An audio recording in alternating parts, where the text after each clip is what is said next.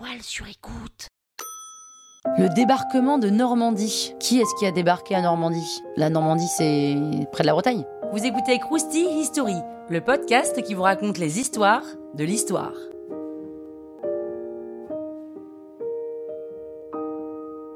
Le débarquement de Normandie, on est en 1944, en pleine Seconde Guerre mondiale. Ça commence à sentir très mauvais pour les Allemands. Les Soviétiques ont bien entamé le front Est, mais les Allemands sentent la menace arriver côté Ouest. Il y a de grosses fortifications sur tout le littoral atlantique. Les Américains préparent un débarquement en Normandie. Alors, en Normandie parce que les étendues de sable le permettent et sont moins défendues que les plages plus au nord. Les Allemands ont quand même planté des pieux et creusé des tranchées pour éviter les atterrissages des Alliés.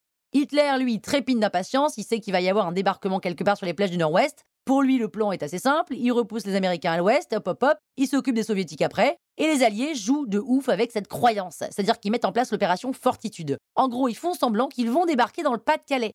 Ils créent des tentes et des blindés en ballon de baudruche ou en caoutchouc et des avions en contreplaqué. En gros, ils ont pris un peu Hitler pour un con, quoi. Mais le pire, c'est que ça marche. Plein de divisions allemandes sont en train d'attendre des alliés qui n'arriveront jamais dans le Pas-de-Calais. Il y a seulement 17 divisions allemandes sur 50, soit 300 000 soldats en Normandie. Le général Rommel, en charge des opérations, pense que le débarquement va pas arriver de suite, parce qu'il fait trop moche et qu'il est impossible de débarquer dans ces conditions. Donc il décide de rentrer en Allemagne pour l'anniversaire de sa femme, au calme.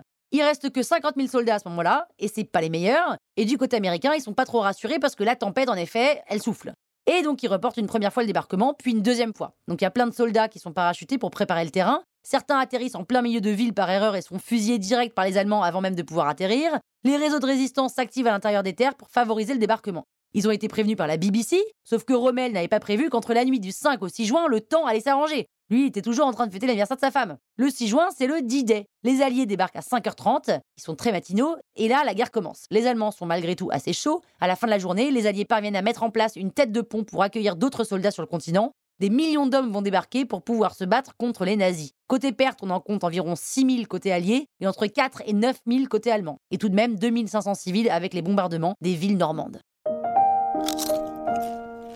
Croustille, hein? La toile sur écoute. Hey, it's Paige DeSorbo from Giggly Squad. High quality fashion without the price tag. Say hello to Quince.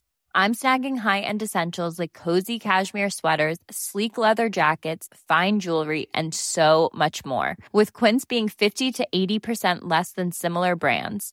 And they partner with factories that prioritize safe, ethical, and responsible manufacturing. I love that. Luxury quality within reach. Go to quince.com slash style to get free shipping and 365 day returns on your next order. Quince.com slash style.